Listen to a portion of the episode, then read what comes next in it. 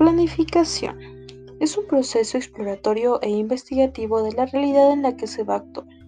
Tiene la intención de generar cambios, de los cuales, según Salazar y Romero 2005, surge el conocimiento de las necesidades, inquietudes, intereses y motivaciones que realmente justifican el porqué y el logro de la planificación. Se puede decir entonces que la planificación es un conjunto de procesos ordenados para el desarrollo de una actividad o un conjunto de actividades.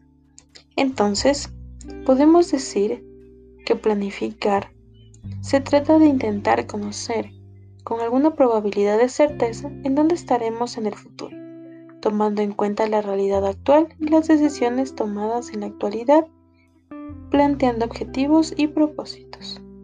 Por ejemplo, tenemos la creación de un nuevo paquete turístico de aventura para la agencia de viajes Extreme Valley. Se proponen dos perspectivas. La financiera, cuyos objetivos son el crecimiento del negocio y la participación del mercado. Dentro de las metas, se busca un aumento del 20% en la utilidad y un aumento del 12% en la facturación.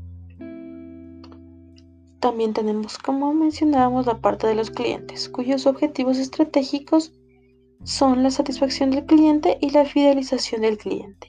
Y como aumentas, el aumento del 50% de la retención, el 15% de la satisfacción y el aumento del 12% en la creación, en el crecimiento de las ventas.